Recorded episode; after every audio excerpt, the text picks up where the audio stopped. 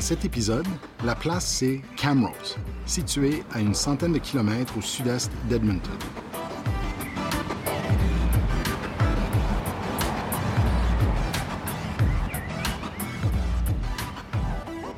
La place est membre du Alberta Podcast Network. Salut l'équipe de la place. Bonjour José. Bonjour José. Allô, allô. Ronald, Isaël, Denis, comment allez-vous ce matin? Super bien. Ouais. Ah oui. Café est bon? Café est bon. Café est bon. On est, euh, on est à Camrose ce matin.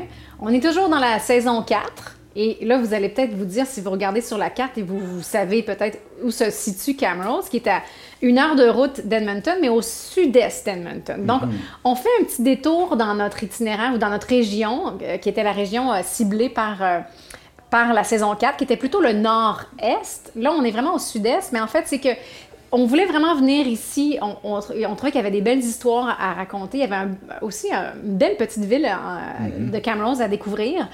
Et ça ne fitait pas nécessairement dans la saison de l'an dernier, qui était la périphérie d'Edmonton pendant la pandémie. Euh, donc, on, on est venu pareil. On s'est dit, ben, écoute, on va le mettre quand même dans la saison 4. Puis aussi, c'était trop hors piste pour le faire quand on a fait le sud. C'est ça. Ouais. Et je pense pas qu'on pense à Camrose comme étant une ville du sud.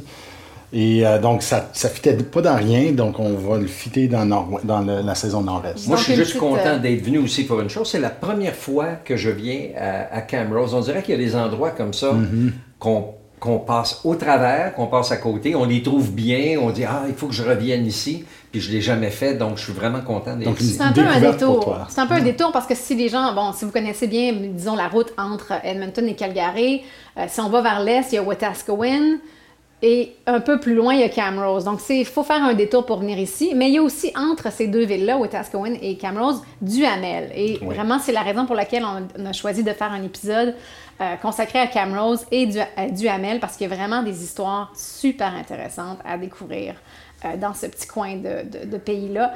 Donc, on commence l'épisode à Camrose. On est en ce moment au café Fika. Fika Coffee House. On est au coin de la 13, donc la- la- l'autoroute 13, là, qui traverse euh, la, la ville de Camrose du bord en bord, et au coin de la 48e avenue.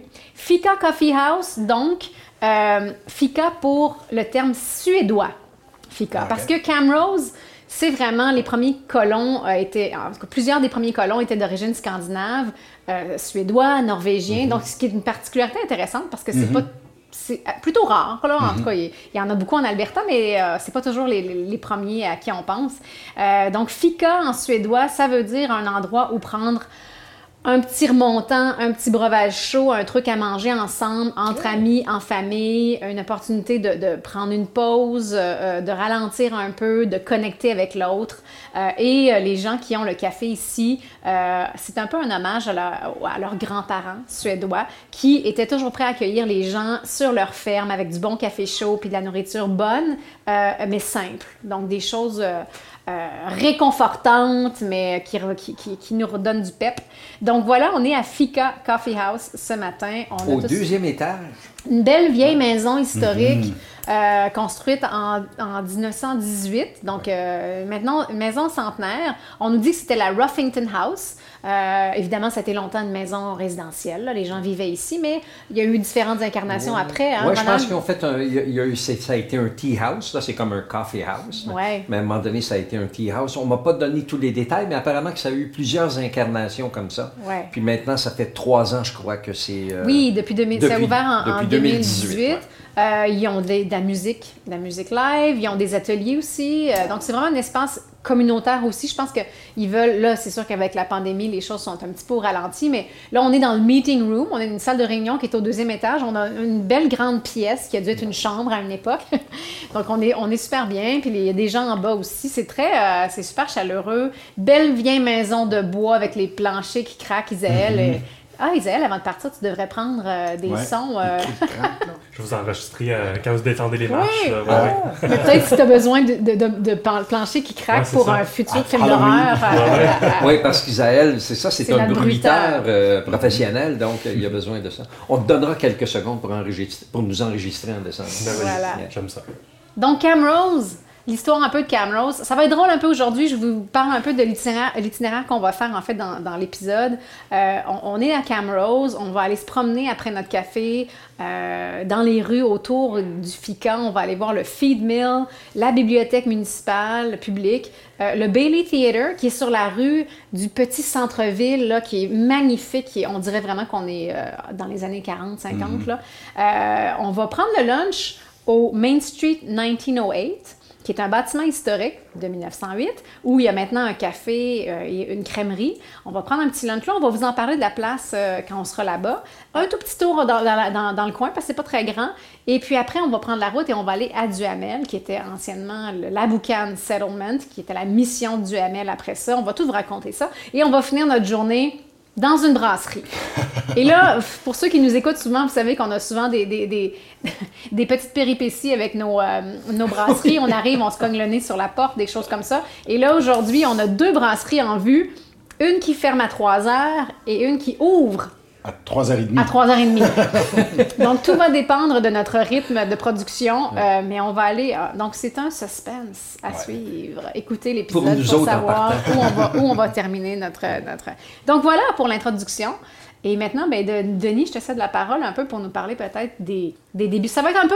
Ça sera pas hyper chronologique dans cet ça. épisode. On va Puis parler comme de historien, ça me rend nerveux. Tu sais, dans nos réunions de production, Ouais. j'étais comme, oh, je sais pas. Parce qu'en fait, l'origine de la région se situe plus à Duhamel. Ouais. Euh, la mission euh, métisse, puis euh, la colonisation originale s'est faite plus à Duhamel, mais ensuite, Camrose a pris le dessus. Donc, on va un peu à contre-courant à ce niveau-là. Puis, euh, je suis persuadé que ça va être quand même euh, très logique On et va très retrouver. intéressant. Oui, on va s'y retrouver. Donc, comme toute la saison euh, 4, nous sommes sur le territoire du traité numéro 6, euh, vraiment au cœur de- du, euh, du territoire CRI, euh, ainsi que les, les métis se sont bien établis, comme je vais vous raconter tantôt.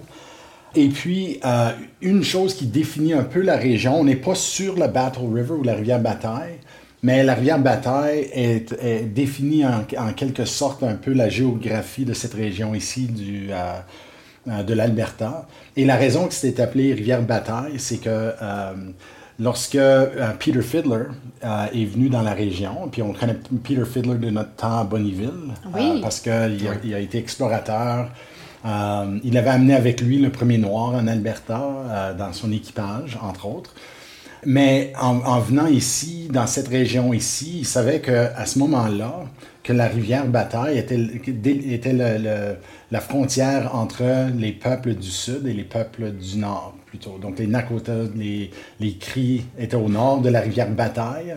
Et puis euh, les Titicaca, comme les, les Pieds Noirs, euh, et ces nations-là étaient en dessous de la rivière Bataille. Donc c'était un peu la frontière qu'il définissait. Donc c'est comme ça que ça a eu son nom. Et justement, il y avait des affrontements Oui, en cas, entre, ces, entre, ces peuples-là. Jusqu'en 1870, où il y a eu l'apogée de ce conflit-là à- dans la région de Lethbridge.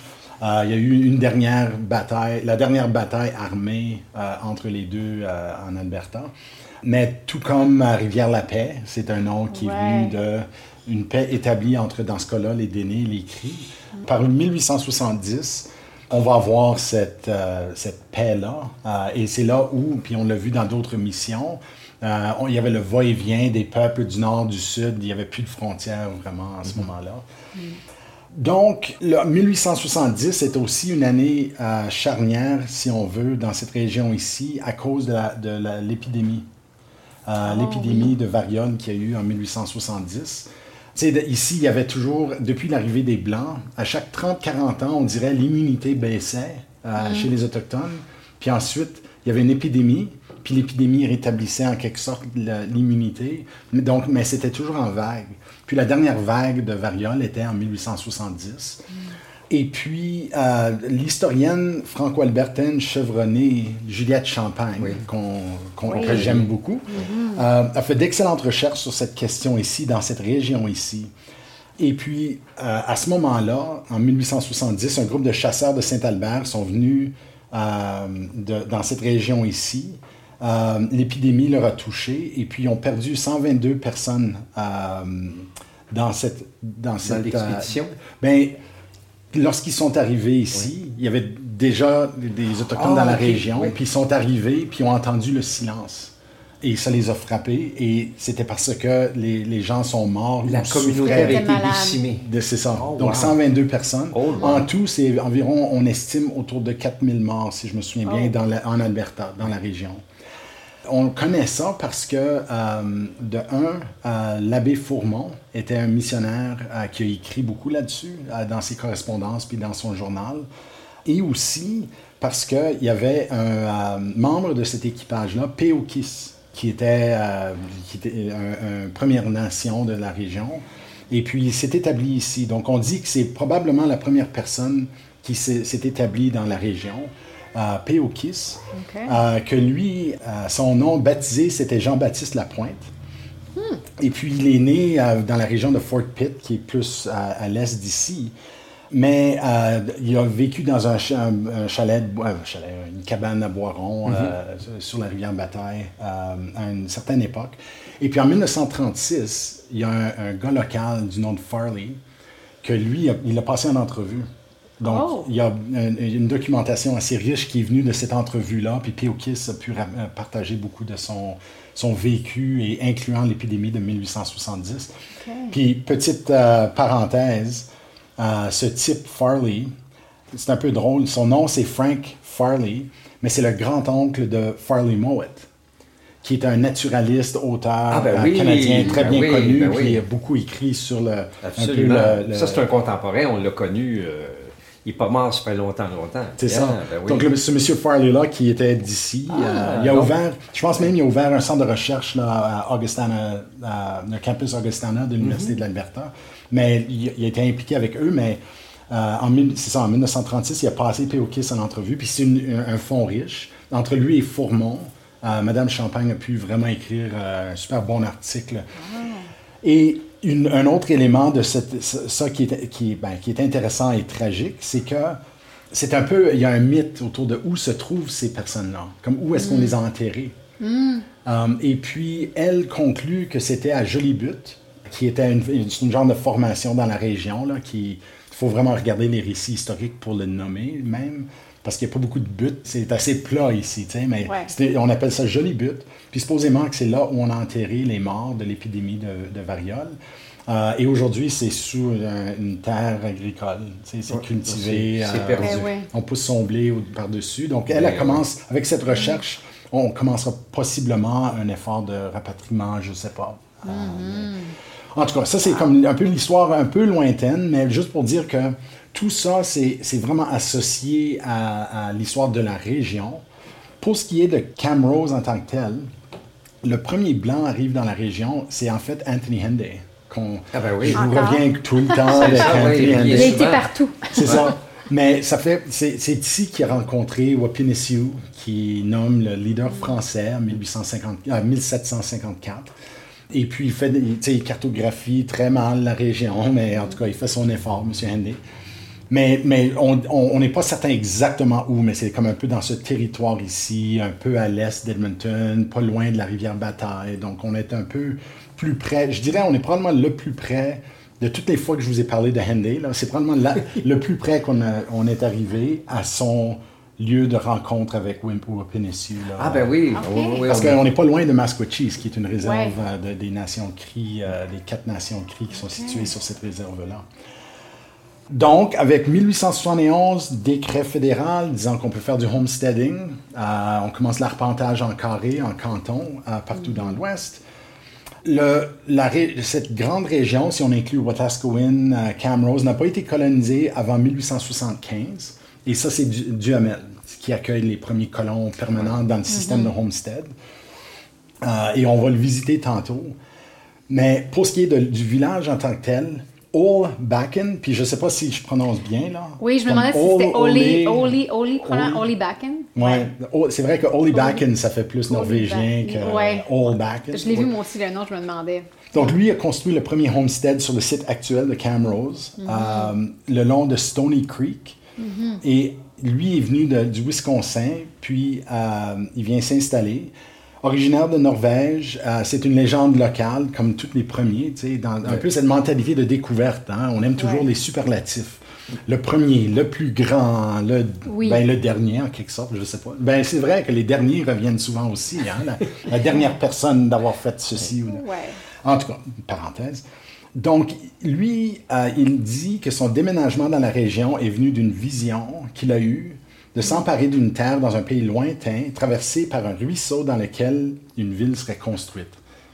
Comme lui est arrivé avec C'est ça son en tête. récit euh, fondateur. Son Ouais, récit ouais. fondateur. Donc, lui, j'imagine aussi à un moment donné, tu arrives puis tu dis OK, je suis rendu là, je vais pas plus loin que Il y, ça. il y a- il y a un ruisseau, là. Il y a un ruisseau là, c'est assez Oui. bon, je m'in- je m'installe. Ouais. Puis, puis- et c'est de, c'est de choses comme ça que sont faites les légendes. C'est ça. Sais, à un moment donné, autant, Oui. autant que lui, là, il a- son intention, c'était juste de s'arrêter, évidemment. C'est ça. Mais il a construit autour de ça. Yeah. C'est bon.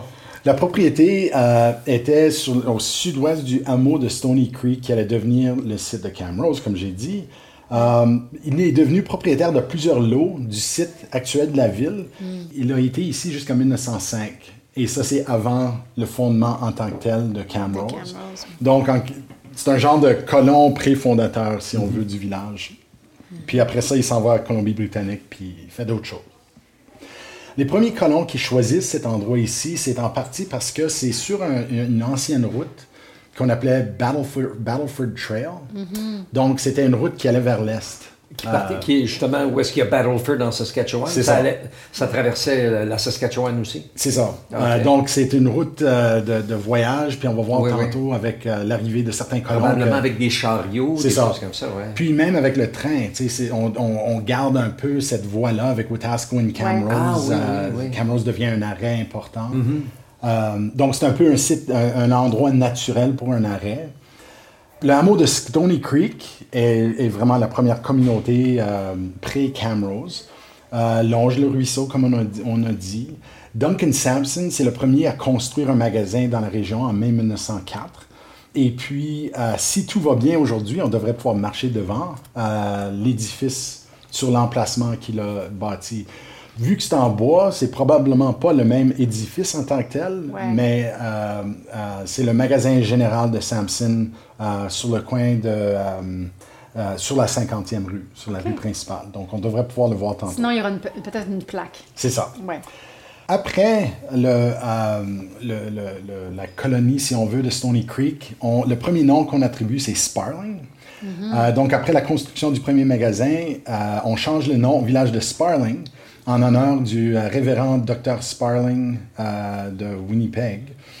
Sauf qu'on arrive, on commence à construire, euh, il y a huit blocs euh, de villes qui sont, euh, qui sont mis en place. Sauf que on se rend compte que le, nom entre en conflit. On dit que ça va créer de la confusion parce qu'il y a un Sperling, puis un Sterling, puis, puis on dit s'il y a un Sparling, le- le- on ne saura Ouais. plus euh, où acheminer certaines lettres et tout ça. Donc, on, finalement, en 1906, on, nomme, on renomme Sparling Camrose. Et puis, euh, on est, il y a quelques théories sur le nom de Camrose en tant que tel. On dit, ça peut être une de deux choses. Un, c'est en gallois, le mot Camros, K-A-M-R-O-S, euh, signifie euh, une lande tortueuse. Et de ce que je, une lande, il fallait que je fouille pour savoir c'est quoi. Ben, c'est vraiment un, te- un terrain, je pense. Les landes, ouais. Ouais, donc c'est c'est un genre de, de- Et je pense que c'est un peu la forme de la, la crique, là, de Stony Creek, Ouais. que ça prend comme vraiment. Et de une- sinueux. C'est Ouais. sinueux, c'est ça, merci. L'autre, c'est que c'est très près d'une autre expression qui, est, qui signifie vallée des roses. Euh, et donc, Ah ouais. et, et dans la région, comme les églantines, mais il y a aussi une autre, euh, un autre euh, euh, fleur. C'est, je dis fleur, mais ça a l'air plus d'une mauvaise herbe, presque. Mais c'est rose aussi. Donc, c'est comme un mélange des deux, là. Mais c'est qu'on. Euh, un peu comme le mot Calgary, c'est comme adopté d'un un, un- un- un mot du vieux pays, euh, mais des îles britanniques. Donc, c'est comme ça que Camrose euh, prend son nom. Puis, c'est ça. Donc, c'est aussi à Camrose, puis ça, c'est juste une petite parenthèse, mais c'est une région qui est connue comme étant le lieu, un peu le berceau du KKK euh, dans, Ah en oui. Alberta. Le Ku Klux Klan. Le Ku Klux Klan. Ah oui, euh, c'est, un peu dans la grande région centre-est. Oh. Euh, j'ai déjà vu des correspondances avec les membres de l'Association canadienne-française de l'Alberta qui écrit au secrétariat provincial disant il y a un monsieur qui circule dans la région disant qu'il faut limiter l'arrivée des catholiques. Qu'est-ce qu'on fait avec ça? DG de la CFA qui répond, répond ben, tu veux pas trop les engager, là, donc euh, essaye de faire un peu euh, semblant que vous voyez pas et que ça. vous entendez pas et on souhaite juste que ça va, ça va Oui, parce qu'en. Alberta, pour ceux qui ne savent peut-être pas, c'était pas autant la chasse euh, aux personnes noires que euh, les catholiques. Oui, ben, les catholiques étaient plus prédominants. tu sais, Il n'y avait pas ça, beaucoup de, donc, de euh, personnes de couleur à cette époque-là, Ouais. euh, de la même façon. Donc, en tout cas. Donc, c'est un peu ça. Il y a, il y a, euh, juste une dernière petite chose que je voulais ajouter. Ils ont ici, tu sais, tous les villages, ils célèbrent quelque chose. Ici, ils ont ce qu'ils appellent Founders Days. Donc, ils Ouais. célèbrent vraiment ces fondateurs-là. comme et, et à tel point que l'école francophone qui est ici à Camrose s'appelle l'école des fondateurs. Ah oui, oui, oui. Donc, ils ont adopté Mm-hmm. cette notion-là de founders. Et eux, à cause du lien avec Duhamel qu'on verra tantôt, c'est comme un lien que l'école francophone fait partie des fondateurs de la région. Donc, un beau lien sans Oui, nécessairement être trop, euh, les noms directs euh, que les gens, ça les gêne un peu Mm-hmm. plus. Donc, Donc, il y a quand même une reconnaissance des différentes origines des gens qui étaient là au début, parce que moi, je me suis amusée un peu à, à voir qui euh, a soit eu des, des commerces ou des, des choses dans, les, dans ces années-là, le 1904, 1908. Puis, euh, il y, a- il y a des francophones, là. Évidemment, il y a les frères Miquelon. euh, Camille Miquelon, euh, P.A. Miquelon, qui avait euh, The Windsor, qui avait un, un- un hôtel, un des deux hôtels qui existaient à, c'était Sparling, encore à l'époque. là. Et, et- et d'ailleurs, il y a le lac Miquelon tout près ici. Euh, ça a un lien avec, avec eux. Ben, et, et Miquelon, on les a vus dans la saison 2 à Calgary. Il y a encore une maison, un manoir euh, Miquelon à Calgary. C'était un homme très riche euh, et c'était aussi quelqu'un très bien branché avec le gouvernement de R.B. Bennett. Donc, je présume que c'est en quelque part là-dedans que le chum du premier ministre reçoit un lac en son nom. tu sais. Euh, Ouais. mais, mais les Miquelons étaient très, euh, très actifs et puis euh, c'était des industrialistes à l'époque, un peu à, un peu à la Le Marchand. C'est un Oui, peu comme ça des ouais. Français qui sont venus ici puis avec euh, un peu de, des moyens. Des moyens pour, pour faire. Donc, on voit, il y a de toutes sortes de noms comme ça, évidemment, mais on voit que c'est un peu un mélange. Il y a un he- euh, Helm, je ne sais pas comment ça se prononce, mais H-J-E-L-M. Donc, tu sais, on parlait des Norvégiens, les, les- en tout cas les Scandinaves, mais il y avait des Anglais, il y avait des Écossais, il y avait des francophones, des Français, des Belges. Euh, C'était un, un beau. Foucard, d'après vous, est-ce que vous pensez que c'est d'origine française? Parce qu'il y a Harry Foucard, il y a Albert Foucard aussi, qui était parmi les, Moi, hommes d'affaires ici là, à la base. J'ai fait un peu de recherche, mais ça me, ça me ramenait souvent à un nom Foucard, mais des, des Foucard en Allemagne, mais avec des prénoms français. Donc, c'est peut-être une branche euh, de, française qui a immigré en Allemagne et après ça qui sont venus OK. euh, au Ouais, Canada, a- j'ai Il y a l'impression. quand même des régions où est-ce que les Français et les Allemands euh, Oui, c'est cohabitent ça. beaucoup. Et c'est ouais. Foucard, euh, F-O-U-C-A-R. Il n'y a pas de T ou Ah, de D à la fin oui, aussi. oui. Donc, euh, euh, mais, mais en tout cas, les- ben, le premier juge de paix, François Adam. Oui. Euh, là, François Adam, est-ce que, est-ce que tu vas en parler maintenant Ben, ou attendre à Duhamel? C'est difficile parce que Oui. à Duhamel, euh, on dit qu'il est fondateur de Camrose. Donc, est-ce que tu en parles ici ou là-bas? Ouais. Euh, c'est le père- on dit qu'il est le père C'est un des de pères Cam- fondateurs de Camrose, François Mais on, on dit le père. Quand tu regardes même les Ouais. histoires de Camrose, ils vont dire seul- c'est le père Mais de Maintenant Camrose. on a amorcé le sujet, mais on peut le terminer là-bas. à Cam- d'a- D'ailleurs, à Duhamel, c'est là qu'il est, euh, Enterré. qu'il est enterré, donc Ouais. on aura l'occasion. Ben, je pense que c'était drôle euh, de, de faire la recherche parce que, justement, dépendamment qui raconte l'histoire, c'est pas la même chose. Non, c'est vrai. Puis on, on- on a maintenant de plus en plus euh, d'histoires racontées par les métis ou les peuples autochtones. On a des plus vieilles histoires, on a des choses plus récentes parce que moi je lisais qu'il y avait quatre pères fondateurs, puis j'ai pas lu que c'était François Adam. Au contraire, moi les articles que je lisais, tous les francophones étaient toujours nommés en dernier. Toujours, toujours. Puis je me disais, il y a, il y a presque un, un effort de- d'effacer un peu la. Mais aussi dans ces villes ici, il y a toujours un peu un genre de compétition, tu sais, de Voilà, dire qui ouais. a le droit de planter le, le drapeau. Et, Mm-hmm. et j'ai ri tantôt de cette notion de, de, de découverte et cette notion d'être le premier à planter le, le drapeau. C'est Ouais. une vieille mentalité, ça, de, où c'était en fait la loi disait si tu plantais le drapeau en premier, puis il n'y avait pas d'autres chrétiens dans la région, tu, ça Oui. Donc, on a encore cette tendance parce que François Adam a été le premier maire en tant que tel à Camrose. Mm-hmm. Ouais. Donc, à cause que tu avais un poste, tu étais le premier, ben, tu as dû être le plus bon, qu'il faut toujours s'en rappeler le restant des jours. Mm-hmm. Puis c'est plus à la mode, comme vraiment dans la pratique historique. C'est, on essaie Ouais. de trouver d'autres façons de raconter qui mettent Ouais. moins l'emphase sur la découverte. puis Oui, mais il y avait beaucoup moins de gens à l'époque aussi, là, donc... euh, Mais quand tu vois la liste de gens qui, qui, qui, qui avaient des commerces ou en tout cas qui, qui décidaient de, de faire en sorte que cette petite ville-là allait bien fonctionner, c'est des gens d'un peu partout. Puis ça me fait un peu penser à Sylvan Lake. Oui, c'est vrai. C'est où on voyait à quel point c'était vraiment un regroupement de, de gens d'un peu partout qui ont travaillé ensemble, qui étaient sur les- le, le conseil municipal, le journal, ils travaillaient ensemble, mais à un moment donné, les, les- les francophones se, se perdent un peu dans, dans la masse. pré-première guerre mondiale. Voilà. La première guerre mondiale met fin à beaucoup de cette présence-là. euh, puis. Ben je pense qu'on va continuer. On va, ben, prendre euh, nos clics et nos claques. on va quitter malheureusement la chaleur et le confort de ce petit café Fika et on va aller se promener dans Camrose.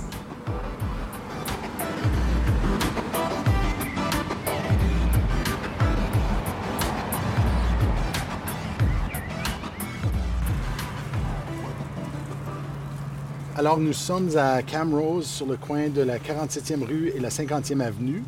Euh, et l'édifice, euh, on est de- devant l'édifice nommé The Camrose Feed Mill.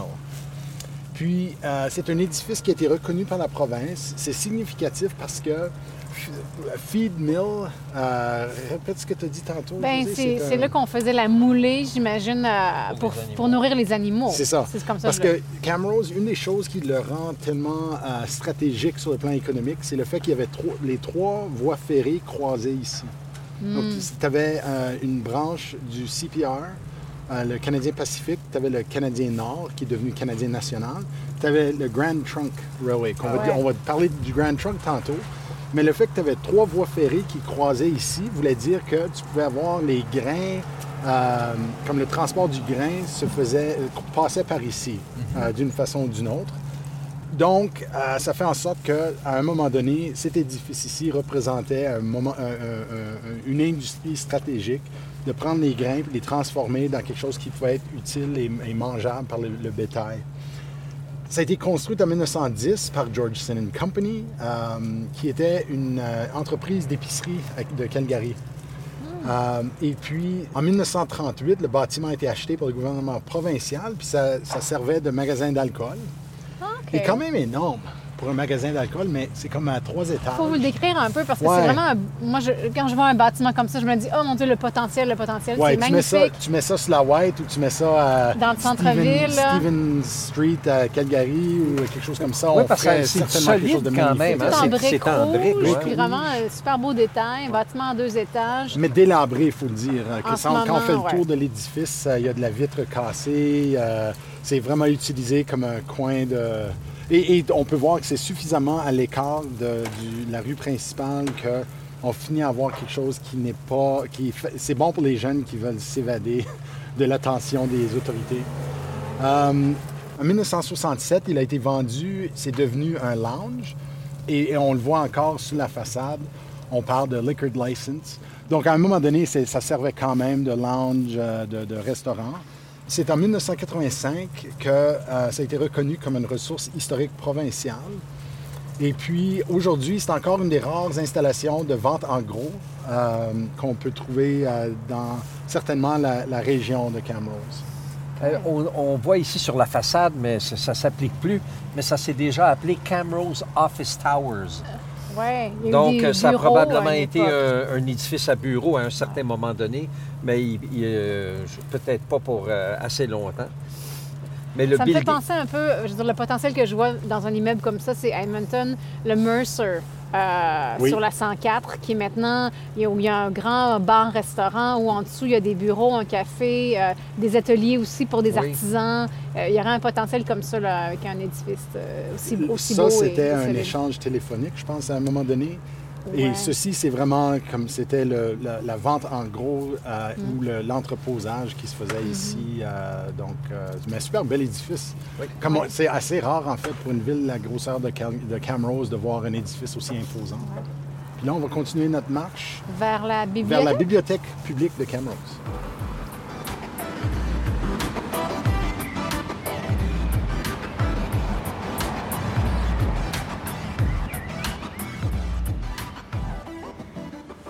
Alors, euh, on est présentement, on a été très choyés et chanceux, là, que de- juste par hasard des choses, de pouvoir entrer dans le Bailey Theatre.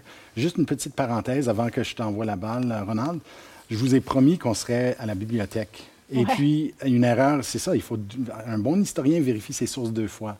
L'erreur, c'est que euh, on va aller au Main Street 1908, et c'est ce que place le, le- le- le registre des, des lieux historiques nationaux, ils l'ont appelé le Camrose Public euh, Library. Donc, j'avais pensé que l'adresse de la bibliothèque concordait avec l'adresse de la bibliothèque, mais finalement, ça ne concordait pas. Donc, c'est pour ça qu'on est maintenant, euh, on a sauté le... Il y a une erreur sur le site web de- du Canadian Historic ça, Places, by the way. Alors, on va en parler tantôt. Je voulais juste vous expliquer que promesse rompue, mais euh, là, dans le théâtre, je te cède la parole, Ronald. On est souriant, on regarde partout, c'est incroyable. Promesse rompue en passant, hein, ça nous est arrivé plus qu'une fois qu'on s'est buté euh, le, le nez euh, sur des établissements qui n'existaient plus. Là, effectivement, on est très chanceux parce qu'on voulait parler du Bailey Theatre et on aurait été juste satisfait d'être en avant et de le regarder. Et euh, finalement, on nous a, il y a deux gentilles dames qui nous ont euh, ouvert euh, les portes, puis on va en mentionner une pour des raisons euh, spéciales dans, dans quelques minutes. Bien, c'est ça, on est au Bailey Theatre, puis euh, bien, quand on fait la recherche sur papier, c'est vraiment pas comme, comme lorsqu'on rentre ici. On est, en, on est encore en période euh, pandémique et l'arrangement euh, du euh, théâtre lui-même est un peu modifié. On a un peu un arrangement cabaret, mais c'est vraiment, vraiment beau. Ils ont bien installé ça, c'est bien décoré, les tables, les chaises, il y a à peu près, euh, c'est des grandes tables rondes. Ils, ils donnent des spectacles ici. On recommencé, donc, euh, ils sont revenus un peu à la normale. C'est bien, on peut se retourner et regarder un peu l'histoire. Ça remonte à, à- à 1911, donc euh, il y avait même quelques confusions euh, dans la documentation qu'on avait. Le premier événement ici date de 1911 au mois de, au mois de février. Et euh, en passant, c'est un des plus vieux théâtres proprement dit, c'est-à-dire des buildings qui, qui sont bâtis pour être des théâtres. C'est un des plus, des plus vieux de la province. Puis, euh, la façade, mais là, on ne la voit pas, mais on l'a vu en entrant. La, la façade, euh, c'est la, la marquise ou le fronton. À un moment donné, j'ai fait une petite, re- une petite recherche, mais la marquise est de style art déco maintenant. Mais ça a commencé, euh, quand, quand ça a été euh, euh, construit en 1911, c'était de style édouardien. C'était euh, c'était la, la- la grosse affaire à l'époque, jusqu'à jusqu'à la Deuxième Guerre mondiale. Je parle comme si je connaissais ça. hein. Vous connaissez mon affinité pour l'architecture. Il, faut que- il faut que je le lise. hein. Mais Art déco, là, c'est frappant. On va mettre des photos sur le site web, mais vraiment, c'est tout de, en marbre noir et blanc. Puis c'est très, très années 40, 50. là. Euh, C'est très, très beau. Oui. Les rénovations, on fait, je, pense que pour ça, ça a eu lieu dans les années 30. Voilà. Donc, euh, ça, ça fait du bon sens. Donc, ça ici, là, ça, c'était euh, c'était un carrefour Camrose pour beaucoup de choses. On, on en a parlé, puis entre nous autres aussi. Mais euh, donc, il y avait des, euh, des gens qui arrêtaient ici pour faire des spectacles aussi. Et euh, au fil des ans, il y a eu euh, des pièces de théâtre. Tantôt, j'ai ra- j'ai rappelé à une de nos, euh, une de nos guides ici qu'il y avait des matchs de lutte. Et oui, on rit de ça. Donc, je pense qu'il y en a eu peut-être même plus récemment qu'on Mais voudrait. les tournées de vaudeville américaines passaient par ici, Ben, du burlesque. tout les films muets. Puis ça, les films muets, ça veut donc dire des projections avec quelqu'un qui jouait du piano. Puis on nous a rappelé que plus récemment, et peut-être depuis longtemps, mais encore, on fait des, les journées de commémoration ici, comme le jour du souvenir, des choses comme ça. Aussi, le- on peut louer le théâtre pour des événements spéciaux, comme par exemple pour euh, euh, les, des mariages et aussi des célébrations de vie, ce que je trouve euh, génial, euh, parce que vraiment, je veux dire, c'est une belle, une atmosphère. Avis à tous les diffuseurs de spectacles en Alberta qui cherchent une salle. Oh. Camrose, le, le théâtre est, à- est disponible pour des locations, puis c'est vraiment, vraiment un très, très beau, très, très belle salle, pouvant contenir 400 personnes en tout, euh, en tout cas en temps, normal. Il y, a une, chose qui, euh, qui va te sourire, toi, euh, José, parce que à la Cité francophone à Edmonton, euh, je crois qu'il y a des gens qui ont, ils signent, hein, les artistes signent euh, dans, Dans les loges. Dans les loges, ils font la même chose ici. Ils ont des signatures qui datent donc, euh, je ne sais Oh, pas si wow. datent de 1911, mais ça, ça, ça retourne loin. Puis ils ont préservé quand même ces signatures-là sur le mur. Donc c'est un dénommé, le, le théâtre, dans un premier temps, s'appelait le David David Theatre. Et d'ailleurs, quand on est venu ici, on leur a dit euh, It used to be the David Theatre. Ils nous ont dit non, the David Theatre, qui nous a d'ailleurs un peu pris. euh, Ouais. euh, C'est ça bien nous a flatté- Ça nous a flatté dans le bon sens. Et Camille David, moi, j'avais j'avais comme information qu'il il est arrivé ici du Manitoba en 1893, mais il est originaire du Québec. On nous a, on nous a confirmé ça. Donc, c'est un, c'est un Canadien-français, c'est un, c'est un Québécois. Camille David, il a été aussi, il est arrivé ici, c'est un entrepreneur. Il a été euh, le- un des propriétaires du premier Camrose Hotel. Il avait un magasin de boissons qui était ici, de l'autre côté de la rue, euh, de, de boissons et de cigares.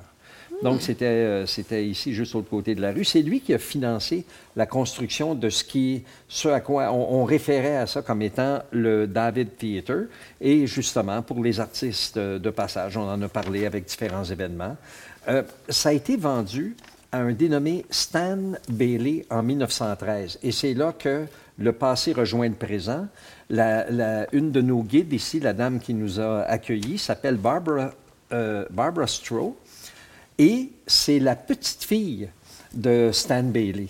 Donc, Ouais. quand elle nous a dit ça, nous autres, donc l'histoire est très vivante euh, encore Et ici. elle nous a dit que ce serait plutôt 1919 que, que son grand-père aurait acheté. C'est vrai. Mais il y a des vrai. sources un peu différentes, quand, C'est vrai. dépendant des recherches. Tu as raison. D'ailleurs, euh, j'ai- mis ici 1913, mais une autre source plus crédible, dont justement. On va y aller avec la famille. C'est ça. Donc, on parle de 1919. Ouais. Ça a été complété à ce moment-là. Donc, il y a probablement eu, ça a été vendu, il y a eu des rénovations et ça a été renommé à ce moment-là, bien plutôt en 1921 ou 1922, ça a été renommé The Bailey Theatre. Et euh, la première chose que Stan Bailey a fait, il a ajouté un hall d'entrée qui n'existait pas. Et euh, le balcon, qui est encore là, le balcon euh, maintenant a 96, euh, semble-t-il. La capacité ici est 396, 300 sur le plancher et 96 en haut. Mais à l'époque, le balcon était, euh, avait 120 places. Donc, on figure que probablement, c'était peut-être des chaises de bois, des chaises de sœur. Maintenant, c'est devenu euh, des fauteuils, donc euh, un peu moins de place. Et le Bailey est situé sur la rue principale, près de ce qui était à l'époque la gare du Canadien, euh, du Canadian Pacific Railroad. Donc, euh, c'est un, c'est un bel endroit. Tu, tu arrêtais, puis bon, mais les artistes de passage n'avaient qu'à traverser euh, la rue. Et il y a un tout petit bâtiment qui existe encore qui, qui- qui ressemble à une petite gare de train, là, et c'est un subway. un, res- un- un restaurant subway maintenant. Mais on, sent que oui. Le, le- le- Et d'ailleurs, on ne l'a pas dit parce qu'on est entré tout de suite, on, on a fait notre segment dans le théâtre, Oui. mais on pensait le faire devant. La 50e rue, donc la Main Street, euh, est magnifique. C'est le Ah petit centre-ville, Ah tous oui. des bâtiments historiques et c'est de plus en plus revitalisé. Euh, il y a de plus en plus de commerce et les gens de Camrose font vraiment un effort pour que la, il y ait de la vie sur la, la main. Oui, et, c'est visible, ça se sent. Et c'est hip, hein? Je veux dire, c'est comme. Ouais. euh, euh, on dirait que c'est un. C'est pas vraiment. C'est, peut-être un espèce de retour à la terre. Qu'est-ce qu'on a vu de l'autre côté de la rue ici? Il y a un hippie furniture, Oui, quelque chose comme ça. Old Hippie Furniture, Wood Old hippie Furniture, furniture. qui était à Edmonton avant, Ah, d'ailleurs. OK. Ouais. OK. À moins que ce soit une Ou succursale. d'eux, peut-être ou c'est la peut-être même... euh, ouais. Ouais.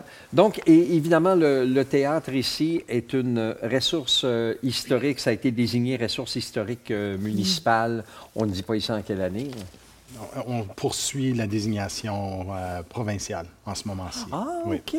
Mais je, je comprends pourquoi. mais Ça fait, ça fait définitivement partie de l'histoire. Ouais. Donc, voilà pour Et le- Mme Stroh nous disait qu'il y a eu euh, récemment un documentaire qui a été fait sur le théâtre Oui. qui s'appelle The, The Marquee Marquee Rising. Rising. Oui. Marquee Rising. Donc, euh, on va mettre le lien euh, sur nos pages euh, parce que ça nous intrigue tous. On, on- Oui. on aimerait bien le visionner. Ça Ah, a ça, très ça aurait été bien de le voir avant. Elle nous disait d'ailleurs une petite anecdote que les Famous Five, donc les, les- les- les cinq femmes euh, qui ont fait en sorte qu'on ait des personnes maintenant, hein, qui, qui ont bien, euh, faisaient leur tournée de différents endroits pour parler aux femmes des régions et sont venus à ce théâtre-ci pour faire un- une conférence ou en tout cas un discours devant les femmes. Donc, Donc, plein de choses intéressantes. on peut les imaginer. Tellement. On est, on est sur le même. euh, On, on est à quelques Moi, je pieds, vibre dans un endroit de même parce qu'on sent là, que c'est passé toutes sortes de, de- de- de performances, de prestations puis. Oui. D'ailleurs, je te remercie d'avoir mentionné Camille David. Euh, parce que quand on parle de Camrose, c'est euh, Miquelon, euh, Adam, euh, Adam et David sont trois personnages immanquables là, quand on parle de- de- des débuts ici. Alors, on va ressortir euh, sur la Main Street et on va se rendre justement au Main Street 1908, qui est un bâtiment historique où il y a maintenant un café. Et euh, on vous en parle un peu plus rendu là.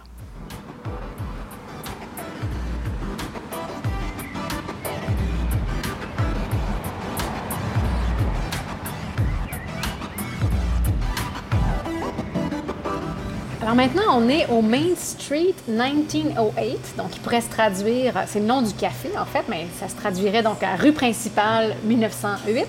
1908 parce que l'immeuble est, de 1908 évidemment et les, propriétaires ont cherché à, mettre ça en valeur. Donc on est dans un café, c'est un café mais aussi qui spécialise dans, la crème glacée, le café, le thé, un super bel endroit. Euh, on vient de parler avec les propriétaires, des gens très sympathiques qui possèdent en fait l'immeuble depuis plusieurs années. Ils n'ont pas dit l'année exactement, mais donc ils habitent en haut, mais ils ont tout rénové. Donc comme, comme, euh, comme monsieur nous disait, euh, ce qui reste, l'immeuble est vraiment intact, mais à l'intérieur, ils ont tout, ils ont tout changé, c'est sûr. Mais vraiment un, vraiment un beau café. On vient de finir de manger, c'était très bon.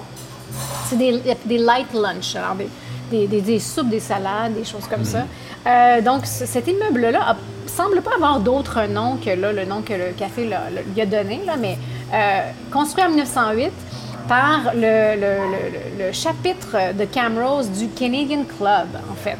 Canadian Club, ben moi je connaissais pas vraiment exactement c'était quoi, mais en fait leur mission c'était de promouvoir le patriotisme canadien, partager des idées, communiquer les nouvelles du premier ministre aux citoyens partout au pays.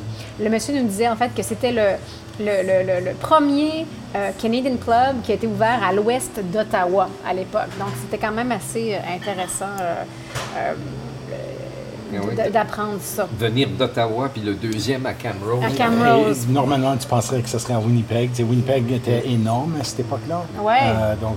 donc, il y avait des bons patriotes canadiens à l'époque. Euh, le building a eu toutes sortes d'incarnations après ça, parce qu'en dix ans plus tard, en 1918, ça a été vendu au gouvernement et c'était vraiment des bureaux gouvernementaux pendant un bon bout de temps, entre autres celui du euh, District Agriculturist, donc euh, le district des, agriculteurs. Ça a été ensuite la Cour provinciale ici entre 1931 et 1957. Et d'ailleurs, si jamais vous googlez, vous allez voir des photos historiques. Là, en fait, il y a un escalier principal en plein centre, mhm. mais à cette époque-là, ils ont construit un autre escalier à la droite euh, pour qu'il y ait un accès différent, euh, parce que la cour était en fait à l'étage. et au premier étage, à cette époque-là, c'était Alberta Treasury Branch. Alors, le ATB qu'on connaît bien en Alberta, la banque, euh, avait euh, été ici au, rez-de-chaussée. Euh, l'immeuble, l'endroit où on se trouve maintenant, en fait, c'est pas l'emplacement original de l'immeuble. il, était deux lots plus, plus au nord, donc au coin de la rue. J'ai peut-être pas dit, peut-être pas mentionné qu'on est toujours sur la 50e rue, la, la rue principale. Donc, on était, l'immeuble a été déplacé c'est toujours fascinant quand on apprend qu'ils ont déplacé des mhm. immeubles comme ça. On a de la misère à s'imaginer. Mais euh, donc, euh, donc voilà. On ne sait pas trop pourquoi ils l'ont déplacé, mais voilà. Euh, c'est une ressource historique municipale depuis 1978 et ça a été rénové peu de temps après que ça a été nommé la ressource.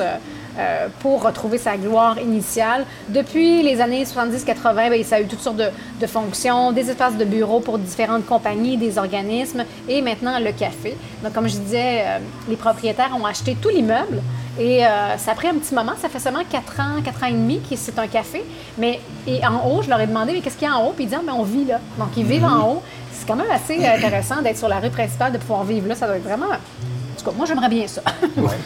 Euh, donc voilà, ces, ces gens-là, euh, l'idée de, Avant, avant de d'ouvrir le café crèmerie, ils avaient un pop-up ice cream shop, ils se promenaient dans les montagnes, ils, avaient vraiment des souvenirs, ça dit sur leur site web que euh, eux, ils avaient été très nostalgiques de l'époque où il y avait D. Dutchman Dairy, qui hmm. était un, petit kiosque de crème glacée ambulant. Puis quand tu étais en vacances, tu allais manger de la crème glacée là. Donc eux, ils voulaient recréer un peu ça. Euh, ils ont parcouru les festivals, les foires pendant un bon bout de temps, mais finalement, ils ont décidé de, de, sédentariser un petit peu, puis ils se sont installés ici à Camrose. Alors euh, voilà pour, pour Main Street 1908. Oui, et quand on mhm. dit qu'on est, euh, pignon sur rue, évidemment, sur la, principale, c'est tranquille ici, c'est civilisé. Hein?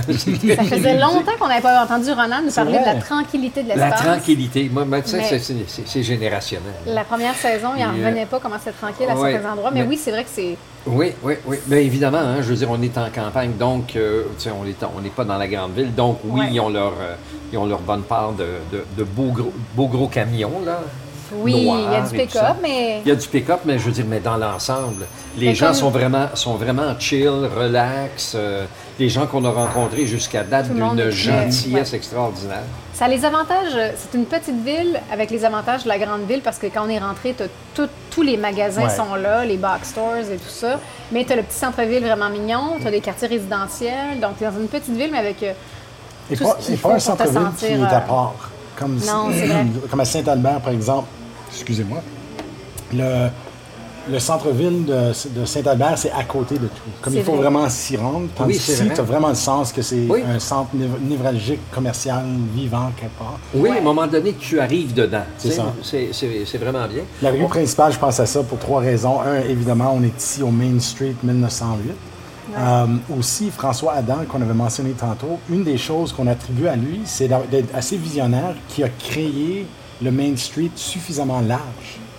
Ah, Donc, ça, c'est la largeur originale.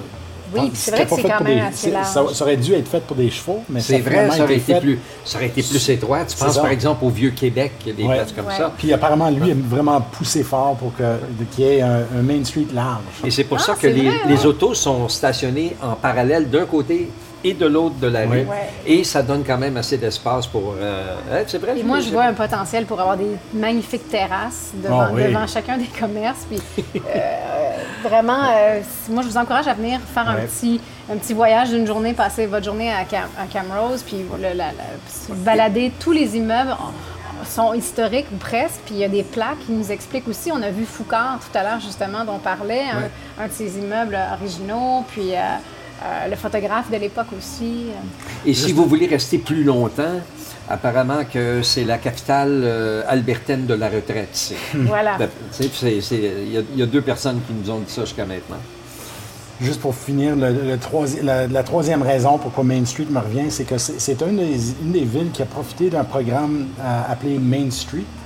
Et l'idée, c'est de revitaliser les centres-villes des villes de cette taille ici, en restaurant le caractère historique, mais en bouclant ça avec le développement économique. Donc, Oui. faire en sorte que le les Main Street de- des villes et villages redeviennent un endroit où, qui sont achalandés. Ouais. Donc, on pense comme à Gravelbourg, en Saskatchewan, ils ont fait ça, puis ils ont donné ça à un goût d'Europe. Euh, Ah. donc, ils ont refait, le- ils ont donné un goût d'y aller. Euh, Est-ce que et- Beaumont euh, euh, euh, je ne connais pas, j'ai pas la liste de qui en a profité, mais c'était. Mais Beaumont, on dirait que oui, là, ce qu'on a vu de je Beaumont, se pas surpris. C'est cet esprit-là là, d'utiliser l'architecture historique, restaurer les édifices, au lieu de juste euh, fermer puis ensuite aller en banlieue ou aller euh, euh, dans les zones industrielles moins coûteuses. C'est un programme récent, ça? Ben, c'est un programme, c'était à l'origine euh, aux États-Unis. Ils avaient commencé ça comme programme de revitalisation urbaine. Et puis euh, au Canada, c'est la Fiducie nationale du Canada qui s'occupe de, des- des immeubles patrimoniaux, patrimoniaux, excusez. et puis euh, c'est eux qui ont piloté le programme ici. Donc ils envoient un, un consultant, puis ils amènent ensemble, tu sais, le- la chambre économique ou la chambre de commerce de la ville, le- le- les artistes, histoire, ouais. histoire, tout, pour voir- se don- doter d'un plan de revitalisation, mais vraiment culturel et économique. Hmm. Et Ça tout, fait tout en préservant, parce que ça dit que les gens de, de l'histoire aussi étaient là-dedans, là, les- Ouais. la communauté historique, c'est bien ça. Quand tu vois les agents de développement économique à des conférences euh, se vanter là, de leur Main Street, là, c'est, c'est tellement séduisant. Tu les écoutes, puis ils parlent de comment ils- c'est l'animation qui va avec ça. Quand c'est réussi, là, c'est vraiment quelque ouais, chose. Puis je suis pas surpris de- d'entendre José qui est tellement charmé par ça, parce Oui. que c'est, c'est le public qui est cherché par les programmes Main Street. C'est les gens qui aiment marcher, c'est les gens qui aiment manger sur des terrasses ou de, de voir des théâtres, de voir des. mais tout dans un endroit. euh, donc, euh, c'est, c'est ça l'i- l'idée derrière le Main Street. Ben, Cameron, c'est un bel exemple de ça. Puis c'est inspirant. Peut-être d'autres villes qu'on connaît bien, comme des Bonneville, des Saint-Paul, devraient peut-être s'inspirer de- du centre-ville de. C'est des très Camrose. bons exemples. oui. Vous venez d'écouter l'épisode consacré à la ville de Camrose. Pour entendre la suite, suivez-nous alors qu'on se déplace de quelques kilomètres pour visiter le petit hameau de Duhamel. À très bientôt dans La Place.